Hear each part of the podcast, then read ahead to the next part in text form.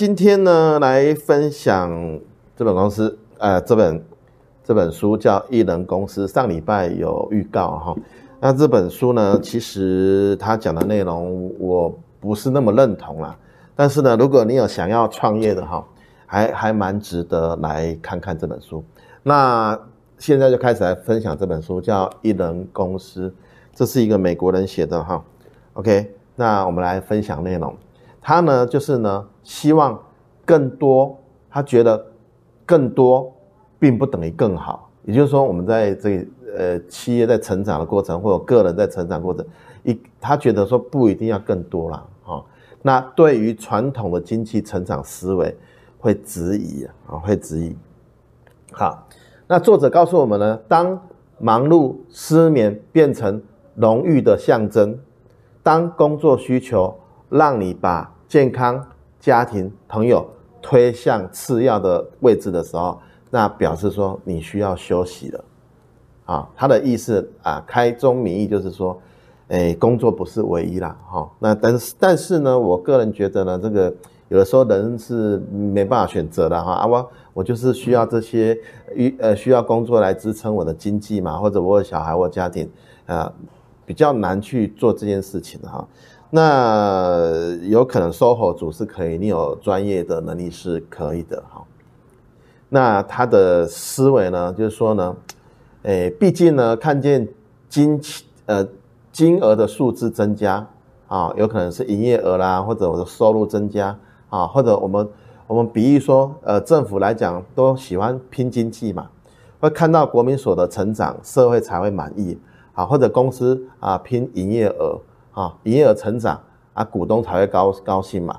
但是他一直提醒说，当营业额成长啊，我们有没有更快乐啊？啊，公司的获利有更好吗？啊，他他的在探讨这些问题啊。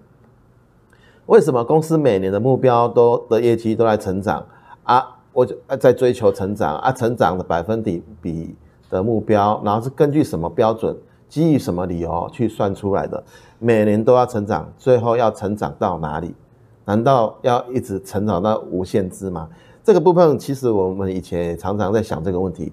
我们在一两家店的时候，那时候啊、在二零零八年，其实业绩还很不错，好，按月亲力亲为嘛，那赚的钱也很不错。那现在呢，那个加速变多了，好啊，当然赚的钱呢，我觉得没有成长多少。那这个业绩是成长啊，但是我等下来分享一下为什么我们要这样做哦。好，赚钱赚的越多，就比较快乐吗？啊，公司的业绩变高了，那对社会的责任会会更好吗？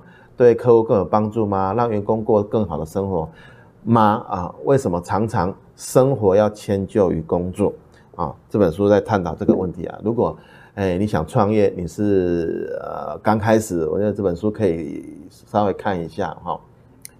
他他在讲盲目的追求成长，好，盲目哦。是好事吗？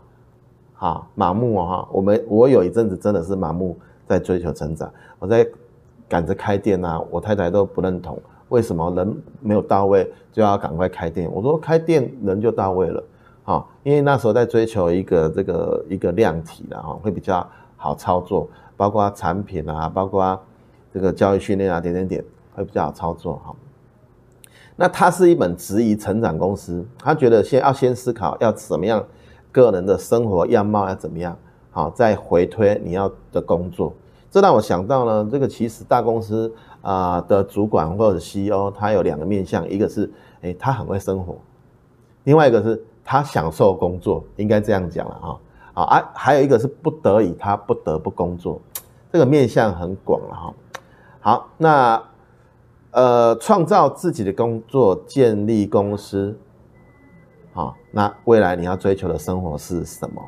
好，一人公司呢的经营可以对成长说不，啊，宁愿保持简单、效率、小规模，然后维持好生活。这个部分我大概也要稍微来反驳一下啦。哦，我觉得，诶，你规模变大，生意变大，营业额变大，就不一定是。一定会牺牲生活啊，不一定的。好，OK，那呃，实际要怎么做呢？书中有一些参考了哈。那一人工作不是自由工作者，他他的意思不一定就是自由工作者啊。那自由工作呢，可以啊、开公司，这是第一步了哈。那自由工作呢，意味着用时间去换取金钱啊，不工作就没收入。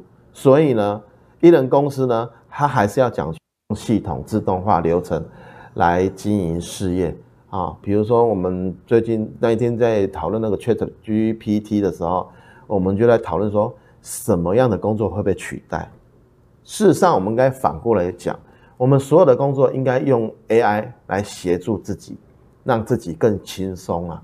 我我觉得就是要拥抱 AI 啊！好像我们呃美容院来讲呢，我们这两年就推动这个 AI 智能检测，然后让美容师呢去很简单的去可以操作那个米讯啊那个 AI 的机器，然后去让自己呢这个在工作上更得心应应手，然后更简单的可以做出业绩。这是不同的思维啦，哈。OK，好，那呃，要成为一人公司呢，首先必须要掌握，就是说你要技能嘛，你要核核心技能嘛，而且也需要自己去呃承担业务啊、行销啊、啊专案管理啊，然后维维维系客户这些，其实蛮多事情的啊。所以我我一直觉得一人公司不是好事了啊。好。那他作者有建议说，一人公司呢，就是要做出什么？要很有个性。为什么？那当你业绩接不来的时候，就怎么样？里面写的，我就蛮认同，涨价。哦，所以呃，我们的美容院呢，其实呃，美容师很辛苦啦。我我不并不觉得服务业呢，就是一定要低薪。好，所以我们的价格一直在往上提，往上提。我们也希望我们的美容师呢，我们的员工呢，可以有更好的收入，而不是都在羡慕科学园区的。这个工程师哈，好，好，所以他说啊，不能用更便宜的方式，不能削价竞争了哈，让客户购买你啊，好，你要呢做到让人家不可无法取代哈。他建议是说要分众经营，要分众，只做，因为你一人公司小公司嘛，只能做这个小众市场的，好，那赢得口口碑啊，就有可能会成功。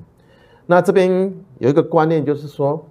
到底我们人一天要工作几个小时？一天工作几个小时？我我个人觉得啊，年轻的时候可以吃苦，一定要赶快吃苦，去把自己的经验建构起来。好，那多多工作，多吃一点苦，未来就能能够享受呢。未来哎，年纪渐大，我们就用头脑去工作就可以了。啊，甚至呢，我们在打高尔夫球，我们在休闲的时候啊，手机滑一滑也在工作嘛。啊，所以呢，努力。哎，有人说努力工作赚不到钱啊，但我要说哈，年轻的时候不努不努力工作，那更更没有未来了哈。所以呢，这个呃，我们可以看到我们的同事里面呢，就连下班也在工作，这种人呢，他一定会被这个公司的主管看到嘛。好，所以你想要做一个默默无名的小卒，还是你想要这个吃得苦中苦，方为人上人，其实就看自己啊，看自己啊哈。OK。那做事一定要有方法，要 work smart。那我这边举一个例子，就是我有个好朋友哈，他诶这十几年来哦，他有做了一份工作，做就是类似那种中介的的，呃不是房屋中介啊，是中介这个证照的这样的工作哈，诶做得很好诶，我以为他是机会财，结果呢，他一赚赚十几年，他每年收入都三四百万。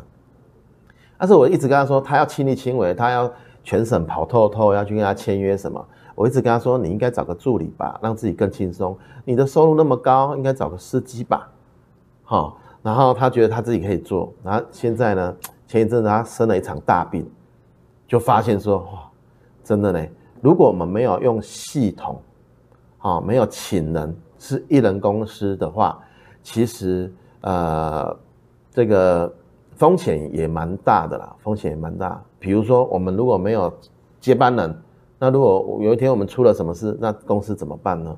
好，所以我一直在强调说，做生意哦，是想要让自己越来越轻松。啊，那怎么样让自己轻松呢？该请的人也要请，该建立的系统也要建立。